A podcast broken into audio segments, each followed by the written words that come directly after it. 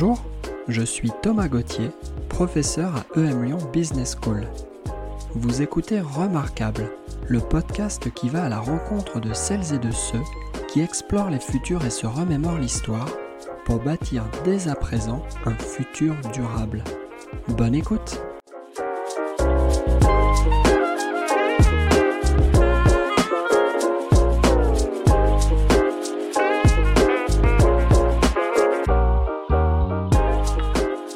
Laurence Monnoyer-Smith a occupé les fonctions de commissaire générale au développement durable et vice-présidente de la Commission nationale du débat public.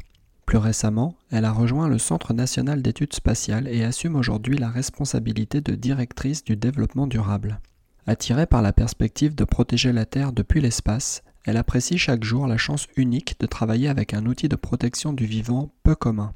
Dans l'échange à suivre, il sera justement question d'espace et de temps et de la nécessité de repenser notre rapport à l'innovation pour renouer avec le progrès, sorte d'étoile polaire dont la lueur semble faiblir depuis quelques décennies. Bonjour Laurence. Bonjour Thomas. Alors ça y est, tu es face à l'oracle, tu vas pouvoir lui poser trois questions au sujet de l'avenir. Par quelle question est-ce que tu souhaites commencer? Bon, Je vais commencer par des questions un peu triviales parce que comme beaucoup de gens, euh, on a envie de savoir un petit peu comment on va vivre demain, euh, surtout euh, surtout moi, euh, par rapport à mes interrogations et ce sur quoi je, sur quoi je suis très sensible, en particulier sur les sujets de transition écologique et de changement climatique, et euh, des questions un peu, un peu triviales du genre, euh, je voudrais savoir comment demain on va vivre en ville. Je suis très interrogative sur l'évolution des villes. Ça m'inquiète aussi un peu d'ailleurs.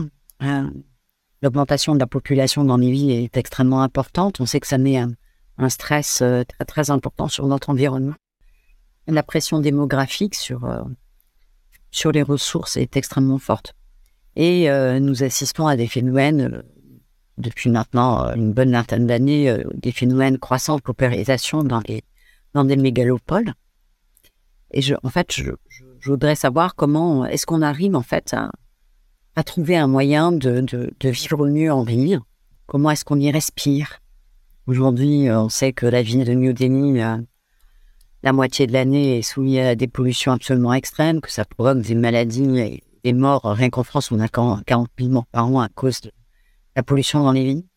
Et donc, euh, voilà, je voudrais savoir comment on s'y déplace. Est-ce qu'on a trouvé finalement les moyens de faire, de développer des, des douces Est-ce que, est-ce qu'on a est-ce qu'on a mis en place euh, des systèmes de recyclage de l'eau beaucoup plus efficaces euh, pour pouvoir éviter d'avoir euh, des diffusions de maladies? Est-ce que est-ce qu'on a mis en place des, villes résilientes qu'on a désartificialisées, qu'on a dans lesquelles on, a fait rentrer la nature beaucoup plus?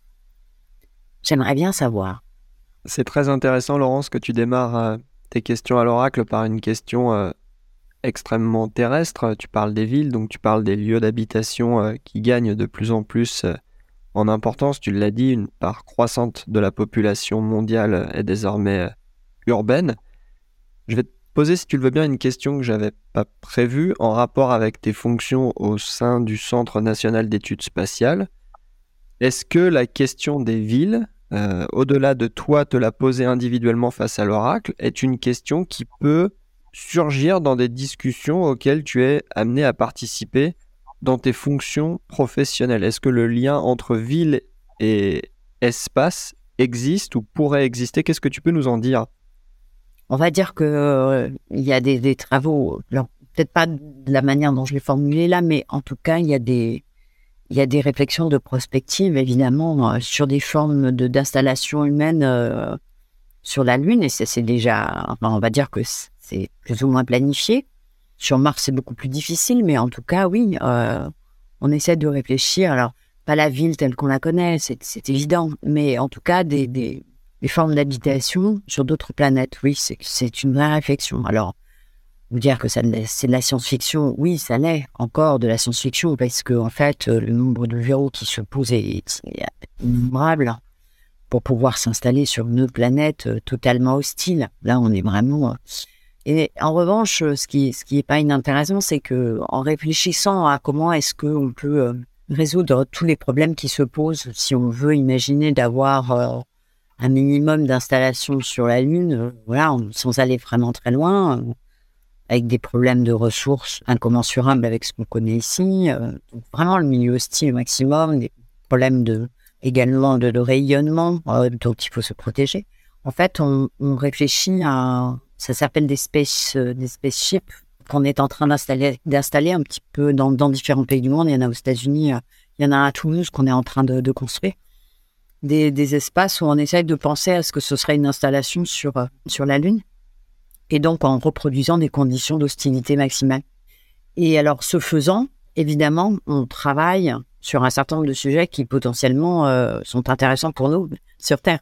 C'est-à-dire euh, recyclage à 100%, c'est-à-dire minime économie matière au maximum, éco-conception totale, zéro déchet, etc. Donc, en se mettant des conditions de stress maximales, eh bien ça, permet, euh, c'est une façon aussi de contribuer à la façon dont nous, on devrait gérer euh, nos ressources sur Terre. Donc oui, un peu différemment, mais il y a, quand même un peu un lien. Alors je te propose maintenant de refaire un tour devant l'oracle. Tu l'as déjà questionné sur l'avenir des villes, l'avenir euh, des habitats sur Terre. Qu'est-ce que tu veux lui demander maintenant?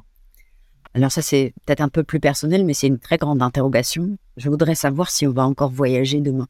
Et on n'est jamais complètement loin de mes préoccupations, mais euh, le voyage dans l'histoire de, l'humanité, euh, c'est ce qui a permis voilà, que, l'on retrouve des humains sur les, quatre coins de la planète.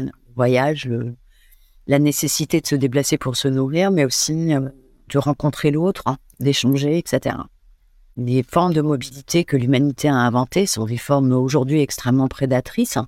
L'avion, typiquement, je crois que les gens ne se rendent pas complètement compte, mais euh, l'avion est né avec euh, des énergies fossiles. Et je pense, j'aimerais bien savoir si l'avion va mourir avec les énergies fossiles.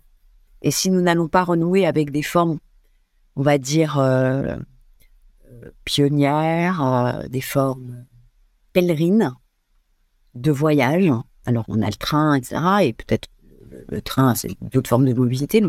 Est-ce qu'on va pas finalement euh, avoir une autre relation au voyage? Je pense que personne ne, pleurera sur la disparition des voyages de prédation, quels qu'ils soient, qu'ils soient environnementaux ou qu'ils soient humains d'ailleurs, hein, parce que il y a des formes de tourisme qui sont prédateurs pour l'humanité. Est-ce qu'on va continuer à voyager? Est-ce qu'on va voyager autrement?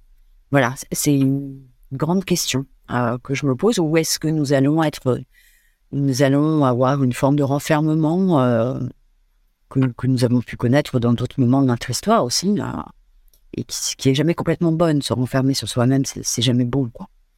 Donc, euh, voilà, j'aimerais bien que l'oracle me dise si nous allons nous transformer notre façon de voyager et de rencontrer l'autre. Alors, ce qui est intéressant avec ta question autour du voyage, c'est que finalement, à travers les sous-questions que tu as posées à l'oracle, on, découvre ou on redécouvre à quel point le voyage est devenu euh, un élément euh, qui, qui nous caractérise en tant que société, qui nous caractérise peut-être même aujourd'hui en tant qu'espèce, puisque le voyage raccourcit euh, les espaces, le voyage raccourcit les durées, le voyage nous met en lien, le voyage peut être à l'origine de paix, le voyage peut aussi être à l'origine de de conflits. Euh, le voyage est rendu possible par euh, des sauts technologiques, euh, par des découvertes telles que celles des énergies fossiles dont, tu as parlé. Tu, parles aussi de voyage prédateur, donc je perçois entre les lignes l'idée que il y a des formes d'inégalité qui se jouent autour des voyages. On sait que finalement, il n'y a mhm. qu'une partie assez limitée de la population mondiale qui s'est déjà déplacée en avion. Ce n'est pas un moyen de locomotion accessible à toutes et tous. Est-ce qu'on peut imaginer une sorte de, concertation, je ne sais pas à quelle échelle celle-ci devrait avoir lieu, pour euh, peut-être redéfinir la modalité voyage, mais en fait, on parle là de redéfinir notre rapport au temps et à l'espace. On parle finalement de se poser une question profondément euh, anthropologique. Comment on peut finalement aborder la question du voyage en n'en faisant pas juste un sujet technique, puisqu'on parle de peut-être envisager des nouveaux modes de propulsion, des nouvelles formes de carburant pour les avions, mais comment est-ce que l'on dépasse la caractéristique uniquement technique de cette question pour en faire une question, je dirais, civilisationnelle?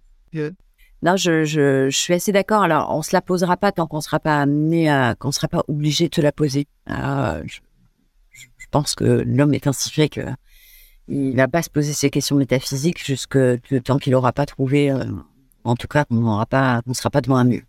Et effectivement, le fait que euh, on va être obligé, il n'y a, a, pas 50 façons de résoudre le problème climatique, et en particulier sur la question du voyage et du tourisme, qui une question qui, qui me préoccupe vraiment beaucoup, parce que je suis moi-même une grande voyageuse.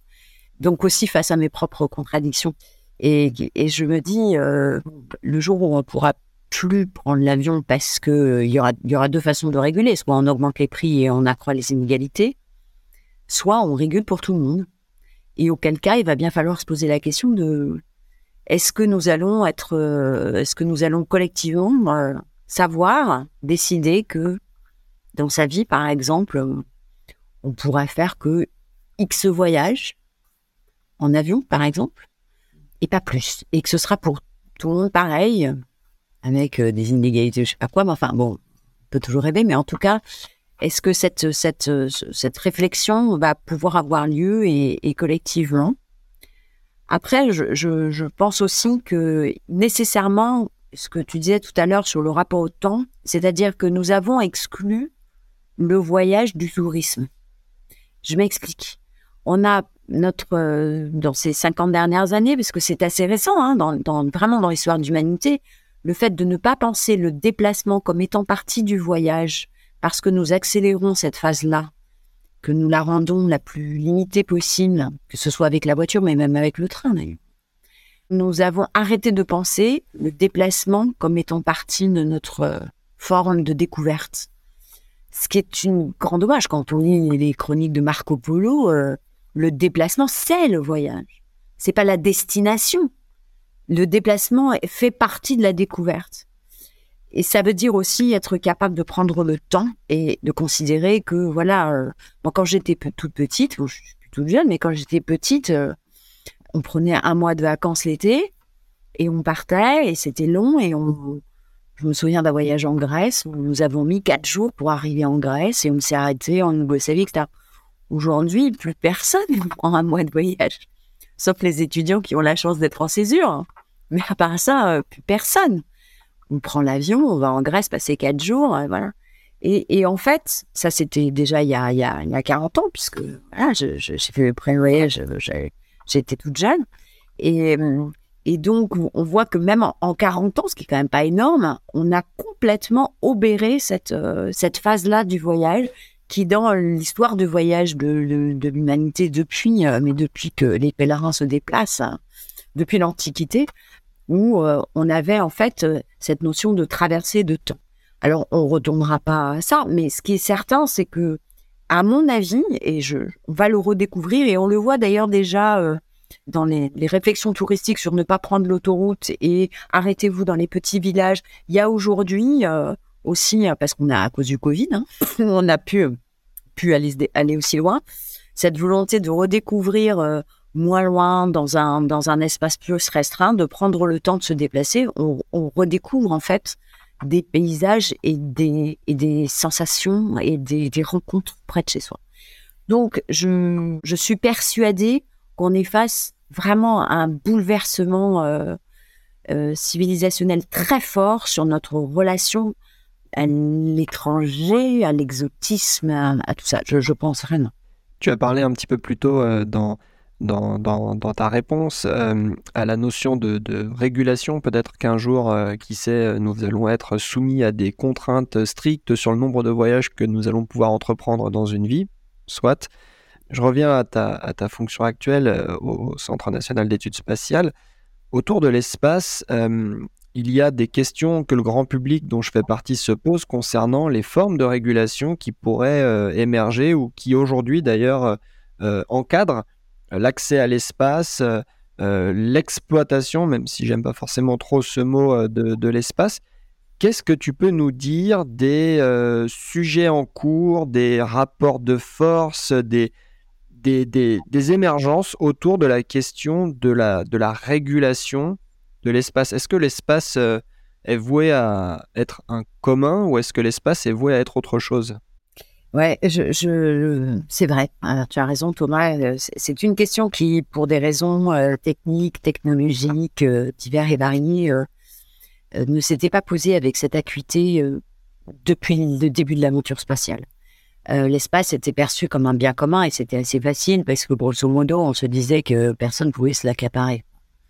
Quand l'aventure spatiale a démarré dans les années 50, où en fait la question de l'accès à l'espace, la question de l'accès à l'espace qui s'est posée par la création d'un certain nombre d'infrastructures. Les premiers pays, les trois quatre premiers pays qui ont eu cet accès à l'espace, euh, les États-Unis, la Russie, la France très rapidement d'ailleurs, l'Union européenne, hein, ont commencé à, concevoir que voilà, ben maintenant qu'on avait mis, on a mis un pied sur la lune en 1969, bon personne, on s'est mis d'accord entre nous, on n'était pas très nombreux, que on s'approprierait pas et que ce serait un bien commun il y a un traité hein, sur euh, outer space, euh, sur le traité de, de, l'espace extra-atmosphérique, un traité musée qui est de 67, euh, qui, qui, voilà, qui, qui organise cette, cette réglementation.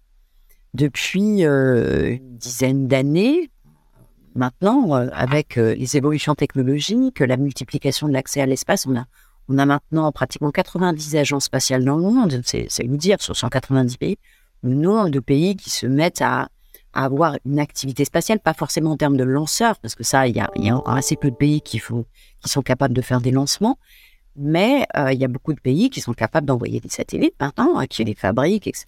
Et donc, en fait, on assiste à une explosion absolument faramineuse euh, du nombre d'objets spatiaux euh, qui pose des problèmes bien connus, qui est celui du problème des, débris spatiaux, hein, qui a atteint un point un point extrêmement préoccupant, à la fois pour les astronomes, pour les scientifiques, euh, pour les spationautes, pour la défense aussi, hein, c'est-à-dire pour, pour tous les services euh, qui sont fournis à l'humanité. Il y en a énormément qui viennent de l'espace, hein, ne serait-ce que le GPS, par exemple.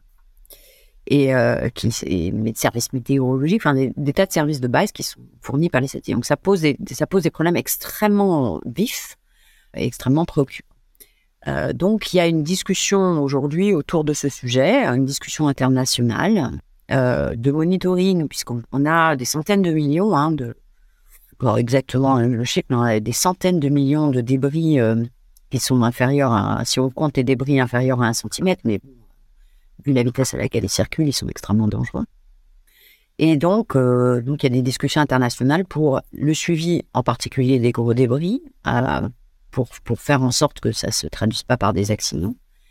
Et la limitation des débris. Euh, alors, euh, l'Agence spatiale européenne a, dit que, en ce qui, ce qui l'a concerné, en tout cas, euh, l'Europe s'engageait à, à mettre en place un système de zéro débris supplémentaire à l'horizon 2030, c'est-à-dire que de faire en sorte que tout satellite envoyé euh, soit ensuite ce qu'on appelle passivé, c'est-à-dire qu'on ne laisse pas de carburant, il n'y ait pas de, risque d'explosion, et qu'on organise le retour sur Terre, et donc euh, brûler dans l'atmosphère et des, intégrations intégrales, ou euh, passivation complète sur des orbites sur des orbites qui sont réservées à ça. C'est plus compliqué d'avoir ce type d'engagement au niveau international. C'est vraiment très très compliqué. La France, pour le coup, il faut le dire, est pionnière en la matière, puisque depuis 2008, nous avons une loi sur les opérations spatiales qui exige que tout satellite qui est fabriqué euh, par les Français, par définition, euh, mais enfin, on a quand même des gros constructeurs sur notre, dans notre pays, soit totalement euh, conçu pour répondre à cette exigence-là. Donc, on est, on est quand même plutôt bien armé là-dessus. après, il y a l'autre sujet que tu évoquais tout à l'heure, qui est celui du bien commun, non seulement en termes de préservation, mais aussi en termes d'exploitation. Et là, les choses sont très ambivalentes. Moi, me perturbe beaucoup. Et, la position de la France là-dessus est assez claire, c'est-à-dire que l'utilisation de l'espace et euh, l'accès à l'espace doit être réservé à des usages d'exploration et scientifiques. La position de la France là-dessus, y compris au sein des accords Artemis qui ont été proposés par les États-Unis et dans le cadre des missions lune puis martienne, qui sont prévus à des horizons normalement assez proches. On a dit 2025, mais ce sera pas 2025, mais bon, c'est vrai, ce sera probablement avant 2030, euh, de commencer à retourner sur la Lune pour des fins scientifiques, mais en installant une base lunaire avec, avec évidemment dans la tête de certains, de certains industriels, le fait d'imaginer d'aller pouvoir exploiter certains types de ressources. Bon, alors sur la Lune, je vous cache pas que c'est un peu compliqué parce qu'il n'y a quand même pas grand-chose, euh, mais potentiellement sur des astéroïdes, voire sur Mars. Là, on est complet dans la science-fiction, hein, je ne vous cache pas, mais euh, c'est quand même dans la tête et dans le discours d'un Elon Musk, par exemple. Et, de se dire qu'il faut se préparer à pouvoir aller euh, exploiter potentiellement des ressources de minerais que nous n'aurions plus chez nous. Bon, outre le fait que je, nous n'avons pas cette position-là, moi je la trouve évidemment euh, totalement incompatible avec tout ce en quoi je crois, et notamment la nécessité de ne pas reproduire sur des exoplanètes des comportements de prédation qui nous mènent euh, à la situation absolument catastrophique que nous connaissons sur Terre, que ça ne doit pas être un discours à tenir parce que ça laisse imaginer que l'on pourra trouver des solutions de cet ordre-là pour résoudre nos problèmes, qui sont et c'est incommensurable, puisque par définition, nous sommes d'un côté de l'ordre de la science-fiction et aujourd'hui de l'ordre de la réalité du quotidien. Donc, euh, c'est pas voilà, c'est pas une solution. Il euh, faut, le rappeler, parce que je, ne suis pas sûr que tout le monde n'imagine pas que dans 20 ans, on soit sur Mars et on n'y sera pas, quoi. Donc voilà, je, suis très, très clair là-dessus. Laurence, troisième et dernier passage devant l'oracle. Troisième et dernière question que tu vas pouvoir lui poser. Qu'est-ce que tu souhaites lui demander maintenant? Alors, on va rester sur ces, sur ces sujets, sur ces préoccupations euh, écologiques. Euh, euh J'aimerais savoir, en fait, si dans un futur un peu éloigné, mais j'imagine que ça va pas changer du jour au lendemain, notre rapport au vivant va changer. Alors, je vais être plus précise dans ma question. Euh, c'est-à-dire, allons-nous toujours nous considérer comme étant une espèce spécifique en dehors de, du reste de notre nature, ou allons-nous fondamentalement changer notre relation au reste du vivant? Et est-ce qu'on va finalement mettre en place des euh, dans notre dans notre culture, mettre en place une autre relation avec les, espèces vivantes qui nous entourent. C'est une réflexion qui, qui me vient à partir des travaux de, Philippe Descola et, qui nous montre que que l'histoire de l'humanité euh, n'a pas toujours été, euh, enfin, ne s'inscrit pas dans une dans une relation aussi claire que ça au, au vivant et que nous avons des civilisations qui ont des relations avec les animaux et avec le reste du vivant extrêmement différentes. Et euh, d'ailleurs, on aura l'occasion d'en parler tout à l'heure, mais euh, j'aimerais bien savoir si finalement on va continuer à concevoir que nous sommes si différents de ça, que ça, d'un loup, euh, d'un arbre, d'un... Alors différents dans, nos, dans notre biologie, certes, mais dans notre essence. Est-ce que notre rapport au vivant, étant donné la crise climatique que nous vivons, va changer? C'est vraiment quelque chose que, qui m'intéresse. Alors, on va poursuivre sur ce sujet puisqu'il t'intéresse et je suis à peu près sûr aussi qu'il intéresse nos auditrices et auditeurs. Euh, essayons peut-être euh, ensemble d'imaginer une expérience de pensée. Donc, euh, ce nouveau rapport au vivant, ce nouveau rapport au non-humain devrait pouvoir être, j'imagine, incarné dans des transformations institutionnelles, dans des transformations du monde organisé, c'est-à-dire du fonctionnement et des finalités des administrations publiques, du fonctionnement et des finalités des entreprises, du fonctionnement et des finalités peut-être d'une partie de la société civile, même si c'est probablement là qu'aujourd'hui on trouve déjà des acteurs euh, avant-gardistes qui non seulement se posent la question, mais aussi explorent et expérimentent des rapports inédits avec euh, le non-humain. On peut penser à des organisations activistes qui militent pour euh, doter de de droit euh, des, euh, euh, des instances non humaines.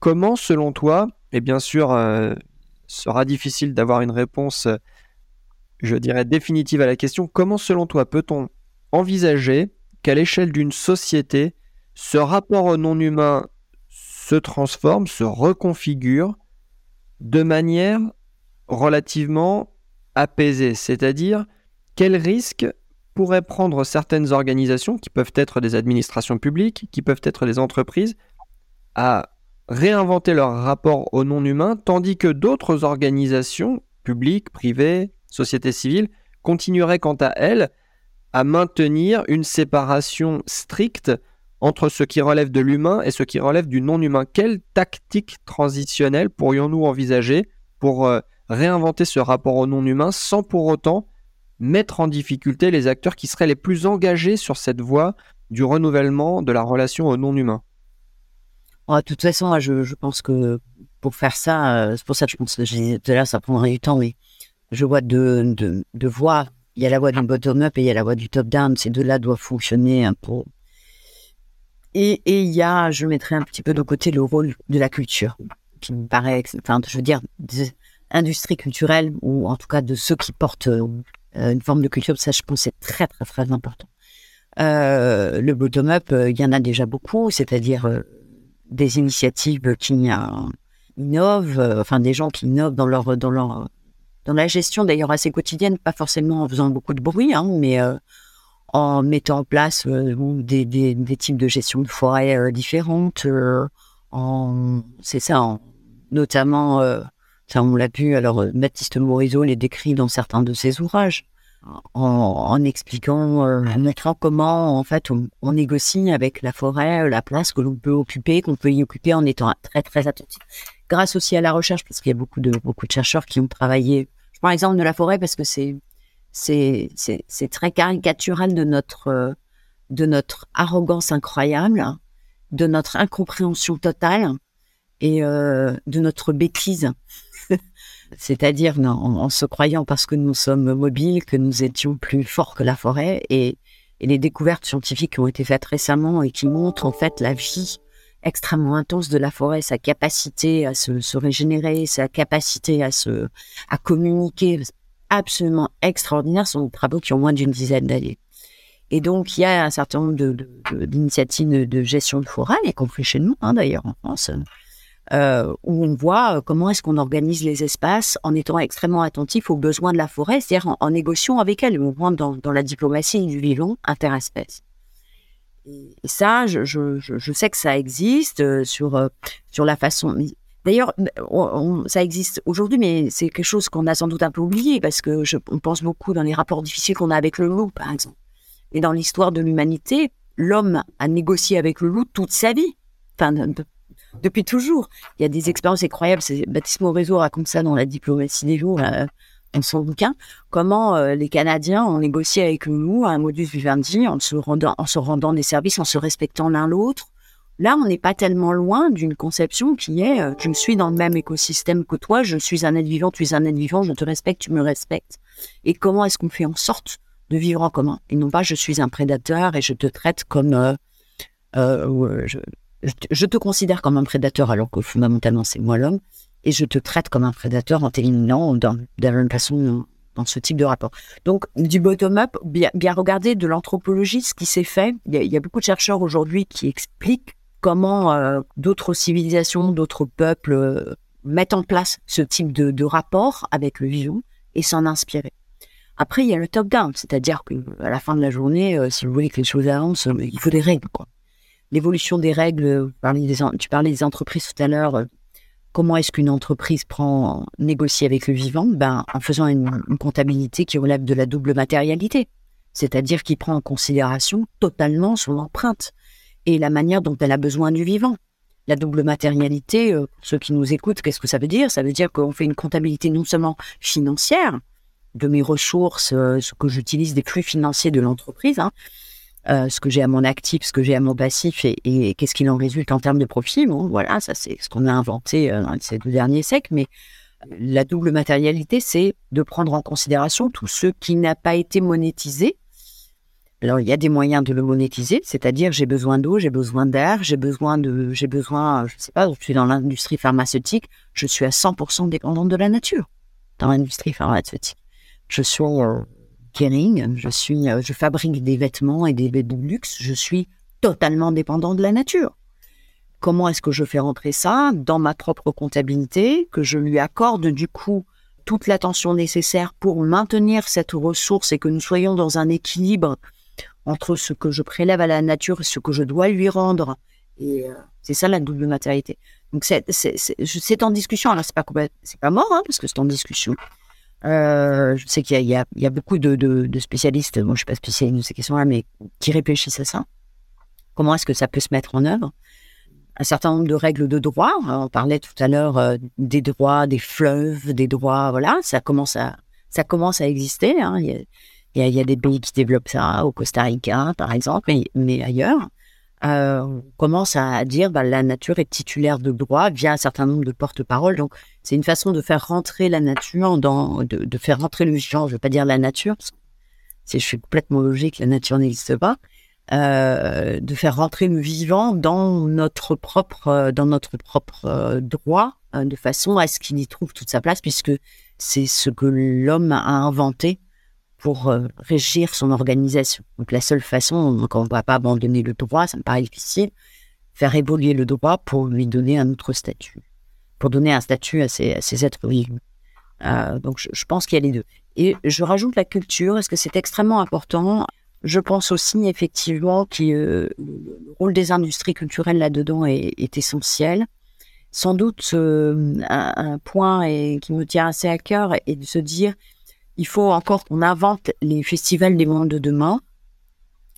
Euh, et d'ailleurs, on avait un projet avec l'Université de la pluralité qui n'est pas du tout abandonné, mais qui était un peu en cours de créer ce, ce festival qu'on a appelé Naratopia, qui est un festival culturel pour nous aider à penser le monde de demain. On est en train d'organiser ça, on espère euh, être en mesure d'organiser l'année prochaine, justement pour nous permettre d'imaginer des choses qui, dans notre culture, sont inimaginables. Et pour ça, il n'y a que l'imagination, il n'y a que la culture qui peut nous aider à faire ça. Parce que nous sommes très pris dans nos prismes naturalistes, très, très euh, occidentaux. Euh, donc, nous avons des visions de la nature qui sont très, très compliquées à remettre en cause ou à réinterroger. Et pour ça, l'art est, un, est un instrument euh, complètement essentiel. Je, je, pense aussi que il faut beaucoup jouer là-dessus. On a de la chance, on est dans un pays de culture. Euh, on a un pays qui favorise la culture. Et, euh, et donc, de pouvoir inciter les artistes à explorer des, tendances non dystopiques, catastrophistes ou effondre, de, de, l'effondrement de ce que, ce que pourrait être ce monde-là est, essentiel. Alors, je te propose maintenant, Laurence, de, de braquer notre regard ailleurs. On a bien exploré avec toi plusieurs futurs, plusieurs questions qui concernent le futur. Je te propose maintenant qu'on regarde dans le rétroviseur. Est-ce que tu veux bien ramener, s'il te plaît, deux ou trois événements clés qui ont, selon toi, marqué l'histoire Il peut s'agir d'une histoire récente, il peut s'agir d'une histoire plus lointaine, et qui peuvent nous servir aujourd'hui dans les temps euh, turbulents que nous vivons à nous orienter, voire même à nous, projeter vers des, futurs désirables. Qu'est-ce que l'histoire peut nous raconter aujourd'hui? Oui, alors j'ai pas mal hésité hein, pour, euh, pour essayer de trouver ces moments-là. J'en ai trois. Le premier, c'est la querelle entre Hobbes et Boyle sur la pompe à air au XVIIe siècle. Je ne sais pas si tu la connais, c'est une très très jolie histoire. Elle est assez connue parce qu'on a écrit un bouquin là-dessus euh, qui l'a rendu célèbre hein, par euh, Chapin et Schaffer hein, sur l'histoire de Léviathan et la pompe à air. Et alors pour moi, c'est un, alors on la racontera rapidement, c'est une querelle, un moment clé dans, l'histoire de la science, à une époque où euh, la science contemporaine telle qu'on la connaît n'existe pas, et donc où on a euh, donc les, philosophes sont aussi souvent en fait des scientifiques ce sont euh, qui réfléchissent sur la matière, qui réfléchissent. Donc, c'était le cas de Hobbes et euh, au XVIIe siècle en Angleterre. Et euh, il y a une question qui se posait à l'époque, c'était celle de l'existence du vide. Est-ce que le vide, ça existe? Hein, Qu'est-ce que c'est que le vide? Est-ce qu'on peut le caractériser? C'est un problème à la fois métaphysique et c'est un problème religieux et c'est un problème euh, physique euh, dans le sens le plus strict du terme. Et là, euh, on a deux, deux éminentes euh, personnalités de l'époque qui vont se, se, livrer à une discussion et querelle qui va fonder l'histoire de la science moderne. Et je trouve ça extrêmement intéressant.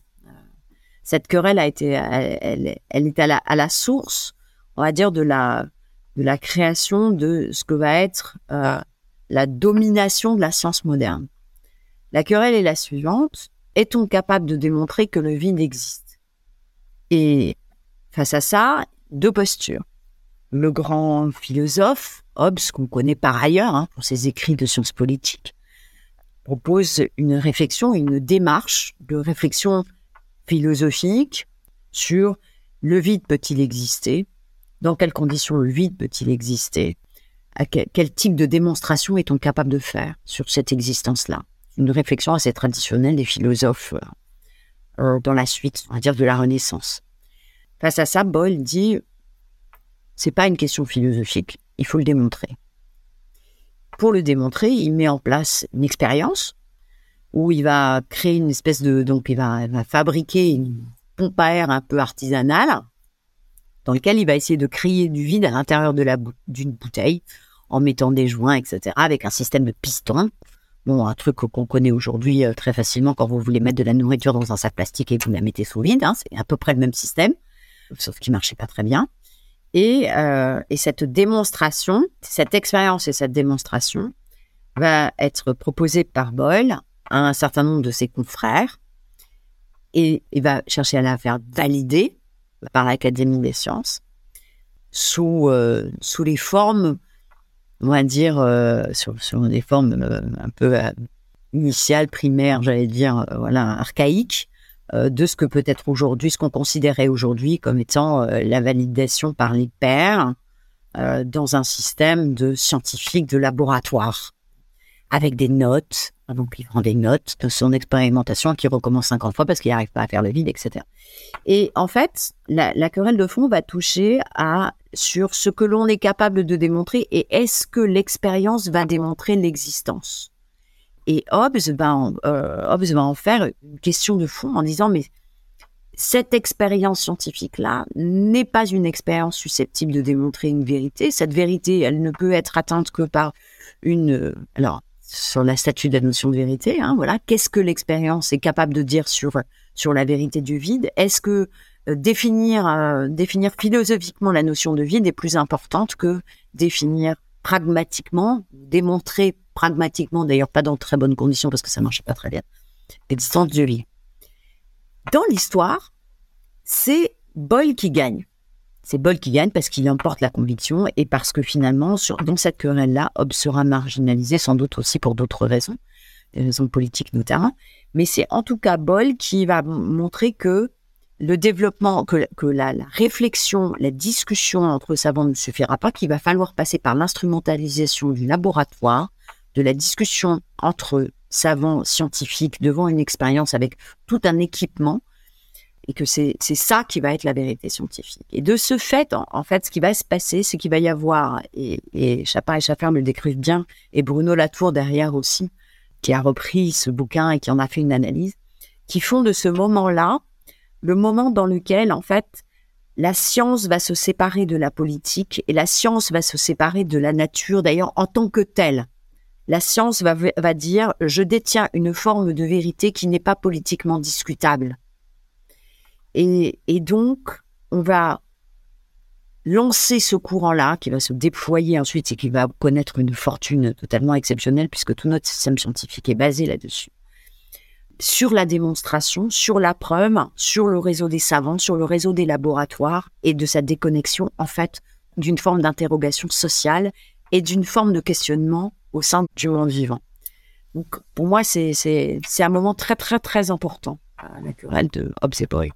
Et c'est intéressant peut-être euh, de voir qu'aujourd'hui, en, 2022, et même d'ailleurs depuis, euh, depuis plusieurs années, il y a euh, des formes de réappropriation de la science par la société. On parle de, de sciences citoyennes, on parle de sciences participatives, on crée des dispositifs au cœur desquels les individus regagnent une forme de légitimité, non pas à se substituer aux savants qui ont pour la plupart d'entre eux euh, de longues années d'études euh, derrière eux, mais néanmoins, on redécouvre le fait que euh, société et sciences peuvent, peuvent avoir des, des, rôles, des rôles croisés.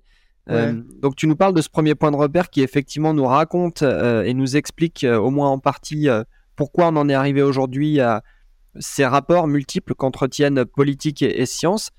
Est-ce que tu peux nous ramener un deuxième événement historique maintenant, s'il te plaît? Ouais, l'autre l'autre événement historique qui m'intéresse beaucoup, c'est le mouvement des enclosures. Alors c'est peu, peu près au même moment, hein, parce qu'on est euh, on est au 16e, 17e siècle, en Angleterre toujours. Faut croire que j'ai un petit prisme sur ce qui se passe là-bas. Le mouvement des enclosures est un mouvement euh, très très important parce qu'elle marque la fin d'une expérience d'organisation sociale autour des communs. On parlait tout à l'heure, est-ce que l'espace est un commun? L'organisation sociale en, Grande-Bretagne à cette époque-là, qui était assez différente de la nôtre, mais qui était basée en fait sur euh, l'utilisation commune des terres seigneuriales et euh, qui était laissée aux paysans pour pouvoir aller donc y chasser, y pêcher, euh, cultiver, s'approvisionner, etc. Et ce qui évitait que les paysans meurent de faim. Donc les seigneurs prélevaient une taxe, bon, sur sur des taxes différentes sur les différents paysans, mais les paysans avaient accès ce qu'on appelait les commons hein, dans la loi anglaise. C'est quelque chose pas trop d'équivalent chez nous. Ces commons euh, qui qui en fait étaient permettaient une relation de, nourriture échange, entretien. Hein, c'était, c'était ça. Hein, J'entretiens tes terres contre échange de nourriture ou de moyens de subsistance vis-à-vis euh, de, la classe paysanne. Et puis, ce qui se, passe au, XVIIe siècle, c'est que, euh, pour des raisons diverses, les seigneurs, pour faire pression sur les paysans notamment, et pour pouvoir obtenir d'eux davantage, et notamment les taxer davantage, ont commencé à mettre euh, des clôtures autour de leurs terres et à interdire ce qui était vraiment dans le droit anglais, ok, qui est un droit coutumier, hein, euh, leur interdire l'accès aux terres seigneuriales. Ce qui devait arriver arriva, euh, c'est-à-dire que euh, les paysans ont commencé à mourir de faim. À partir du moment où ils peuvent plus chasser, pêcher, etc. Et, se servir de ces terres communales. Donc ça a suscité des, révoltes extrêmement importantes tout le XVIIe siècle en Angleterre, hein, euh, y compris des mouvements de femmes aussi beaucoup. Euh, c'est des premiers mouvements féministes naissent au moment du mouvement des enclosures au XVIIe siècle. Donc, des femmes euh, révoltées parce qu'elles ne peuvent pas justement aller chercher de l'eau, aller chercher de quoi faire subvenir aux besoins de, de, leur, de leur famille. Et il y a eu des révoltes épouvantables dans les Midlands au début du XVIIe siècle qui ont fait des centaines de morts. Mais à la fin, ce sont les seigneurs qui ont gagné. C'est-à-dire que la propriété, qui était leur propriété, mais le droit coutumier, a été interrompu. On a passé une loi, une loi au XVIIIe siècle, début du XVIIIe siècle, pour renforcer la notion de propriété. Alors, Marx a fait de cette, de ce mouvement-là les débuts du capitalisme. C'est pas complètement faux. Euh, c'est-à-dire que c'est vraiment un moment de réappropriation et de, de perte de l'utilisation des biens communs, parce que certaines de ces terres, euh, il y avait notamment euh, de l'eau, des prêts, etc., mais qui étaient considérés comme des biens communs, au profit de certains, qui a causé en fait énormément de misère. C'est-à-dire que le système des communs permettait en fait euh, une bien meilleure euh, espérance de vie et vie euh, de, de l'ensemble des habitants. Et ça s'est traduit par énormément de morts, de faim, de migration dans les villes. Et c'est d'ailleurs en ça que c'est suivi, ça a permis gentiment de faire migrer les paysans dans les villes pour les utiliser dans l'industrie naissante du 18e, 19e siècle. Hein. La première révolution industrielle, ce sont les paysans, les crèves-la-faim rejetés à cause du mouvement des enclosures qui sont allés s'entasser dans les villes et qui ont servi de main-d'œuvre pas chère. Et c'est vraiment euh, un mouvement qui a été euh, extrêmement bien décrit par des historiens, comme par des sociologues comme Elinor Ostrom, qui explique comment on peut avoir une nouvelle forme d'organisation. Alors, une forme d'organisation et de partage de la ressource et de préservation collective de la ressource. Parce que le mouvement des communs, c'était aussi une préservation de la ressource. Quand tout le monde dépend d'une même ressource, tout le monde a intérêt à l'entretien de cette ressource. Et donc, alors à quelles conditions, évidemment, parce qu'il peut y avoir aussi des freeriders, des gens qui viennent profiter de la ressource, etc. Mais en tout cas, euh, cette, ce, mouvement-là a été, euh, pour, pour beaucoup de sociologues et d'économistes aussi, euh, le lieu comme Gaël Giraud, typiquement, un moment de source de réflexion sur comment on peut s'organiser différemment économiquement dans notre rapport à la ressource.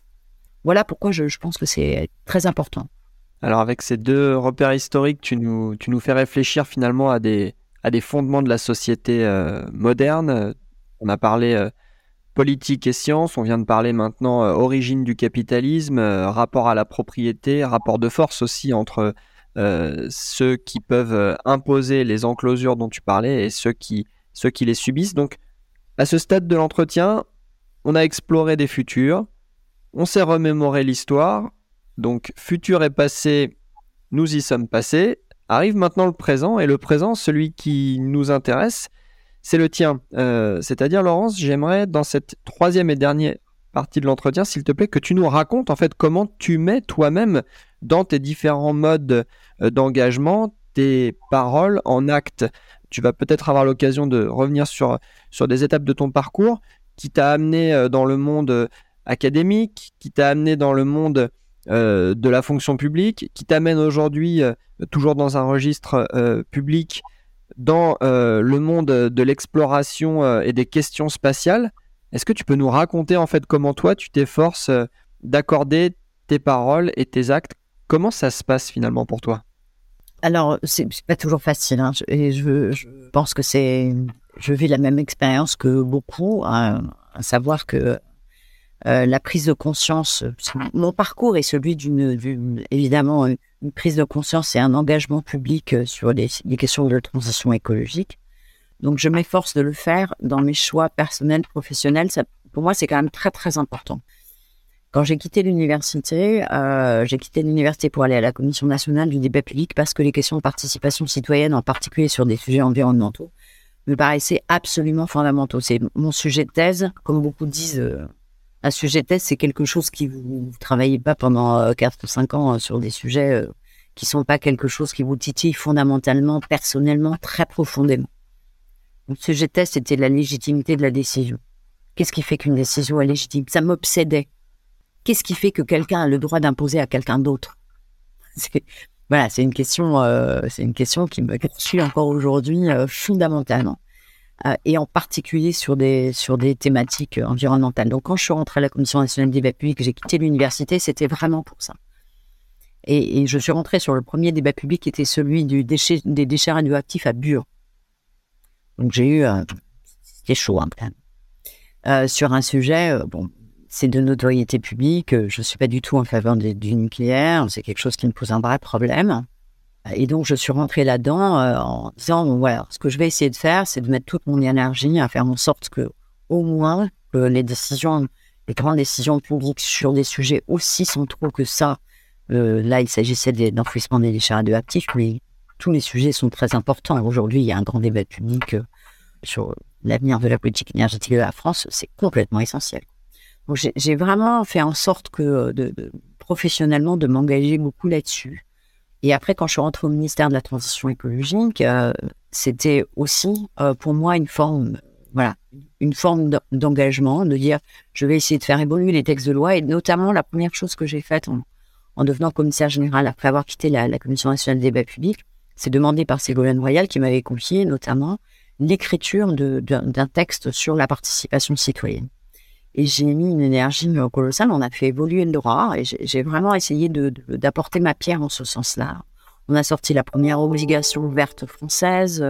Donc voilà, j'ai essayé de me mettre au service du public pour faire entendre sa voix sur des sujets de transition qui me paraissent aujourd'hui complètement essentiels. Alors, je dis pas qu'il n'y a pas des sujets complètement importants, hein, mais en tout cas, euh, pour moi, c'était ça que je devais faire, dans lequel je devais m'engager. Quand j'ai quitté le ministère de la Transition écologique pour venir au CNES, je suis allée dans le public, c'est pas un hasard non plus, parce que je considérais qu'il fallait faire bouger les entreprises, à le une entreprise publique, et que je voulais passer du, du macro au micro et de dire aujourd'hui, très concrètement, comment est-ce qu'on fait transitionner une entreprise? Comment, comment on s'organise? C'est effectivement très difficile. Après avoir fait des textes de loi, je voulais travailler très concrètement. Comment je verdis la base spatiale de Kourou? Explique-moi. Voilà. Donc c'est hyper concret. Euh, je fais en sorte que voilà, c'est 60% des émissions de gaz à effet de serre du CNES, euh, la base spatiale, alors que c'est tout petit, il y a 200 personnes alors qu'on est 3000, et c'est 60% de nos émissions de gaz à effet de serre. Comment on, comment on organise ça? On, retravaille toutes les infrastructures, on met en place tous les.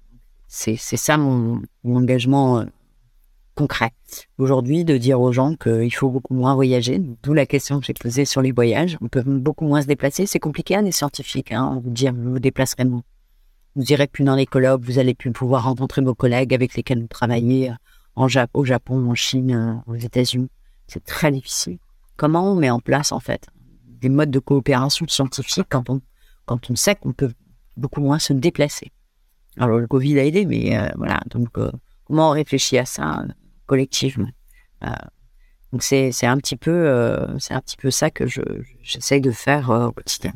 Alors dans l'expérience que tu viens de nous rappeler, il a été question d'abord de légitimation de la décision. Tu nous as parlé ensuite de débat public. Tu nous as parlé de de transition écologique, maintenant d'exploration spatiale. J'aimerais juste te poser une ultime question puisque je sais que tu, tu as œuvré et continues de œuvrer aussi pour la réflexion et l'action autour de formes du numérique peut-être plus utiles et plus raccord avec les enjeux qui nous préoccupent aujourd'hui. Qu'est-ce que tu peux nous dire, peut-être en, en, mot de conclusion, de ton rapport au numérique, des questions que tu te poses à son sujet voire peut-être aussi des espérances que tu places en de nouvelles formes de numérique qui pourraient nous être euh, utiles collectivement? Alors, la, chose que je pourrais dire, d'abord, un, c'est que si on passait autant de temps de cerveau disponible à optimiser du low-tech qu'à faire euh, du high-tech, à mon avis, on aurait beaucoup plus vite dans nos capacités de sobriété et d'efficacité énergétique. Être aujourd'hui en train de se poser la question du métavers, ça me paraît une hérésie. Alors, on va toujours la, réponse qu'on me fait, elle est sidérante. Quand, quand dis ça, on dit oui, mais oui, mais c'est, l'avenir, rien n'empêche. L'homme est créatif. cette espèce de définition euh, spéciste de l'homme, comme si euh, on était les seuls à être créatifs. Hein, dire, s'il y a bien quelqu'un qui est créatif, c'est, le vivant de manière générale. Depuis 3 milliards d'années, euh, le vivant est créatif. Pourquoi est-ce qu'on se qualifie nous-mêmes de créatifs Et comme si c'était quelque chose susceptible de justifier n'importe quelle errance enfantine euh, que nous pourrions euh, que nous pourrions avoir. je, trouve ça assez hallucinant, quoi. Donc, euh, mon rapport au numérique est un rapport extrêmement suspicieux, hein, et je trouve qu'on devrait aujourd'hui passer énormément de temps. Et il y en a de Alors, les jeunes ingénieurs, je vois bien, je dis d'autant plus que ma fille aînée est étudiante à Télécom et à Télécom Paris, qui est complètement dans, ces, questions de, de rapport au numérique je sais qu'il y a une vraie sensibilité sur comment on code moins consommateur, comment on fait en sorte qu'on on puisse utiliser des technos euh, du, low-tech pour travailler sur certains, sur certains sujets, détecteurs, euh, instruments, etc. Donc, euh, ça, c'est mon premier point. C'est la course, la course aux composants, la course à l'innovation. Je trouve qu'on devrait faire de l'innovation low-tech. Le deuxième point, bon, ça ne veut pas dire qu'il n'y a pas potentiellement encore des, des innovations à fort dans le domaine de l'intelligence artificielle, de l'utilisation de la donnée. Et pour moi, mon usage du numérique aujourd'hui, euh, c'est de dire, euh, nous avons consacré des sommes absolument effroyables, effroyables, à de la production de la donnée dont on utilise un centième. En particulier dans le spatial. je, dis euh, pétaoctets de données, euh, des, instruments satellitaires qui fournissent de la donnée en voiture, voilà, et cette donnée, elle n'est pas utilisée. Donc j'aimerais bien, si je pouvais formuler un souhait, c'est j'aimerais bien qu'on consacre tous nos efforts à optimiser l'utilisation de la donnée plutôt qu'à créer euh, des instruments supplémentaires pour en produire sans qu'elle soit utilisée. Voilà. Un peu, un peu radical là ce que je dis, mais il y a quand même beaucoup vrai. je sais que euh, aujourd'hui c'est un sujet sur lequel on travaille beaucoup. Hein, c'est ce qu'on appelle les applications aval et les services. Comment on peut utiliser de la donnée satellitaire combinée avec d'autres types de données pour fournir des tas de services aux citoyens, euh, aux habitants et, ne serait-ce que aux politiques publiques hein, pour pouvoir surveiller, par exemple, la déforestation, etc. On peut faire de la surveillance de déforestation en temps réel, très utile. Par de la donnée qui existe, pas besoin d'envoyer des nouveaux satellites. Ça existe.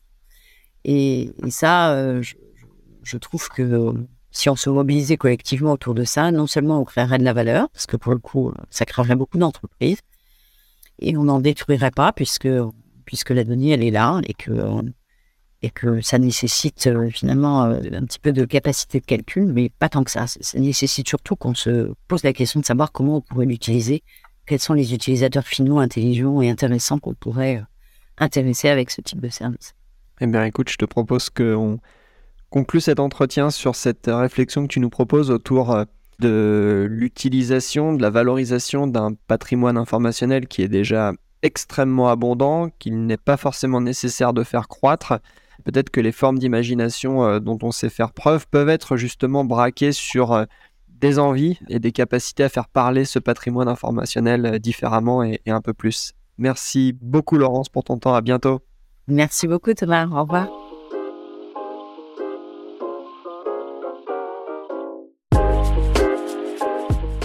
Merci beaucoup d'avoir écouté ce nouvel épisode de Remarquable. Pour ne rien rater des prochains épisodes, abonnez-vous sur votre plateforme favorite et n'hésitez pas à laisser une note et à parler du podcast autour de vous. À bientôt.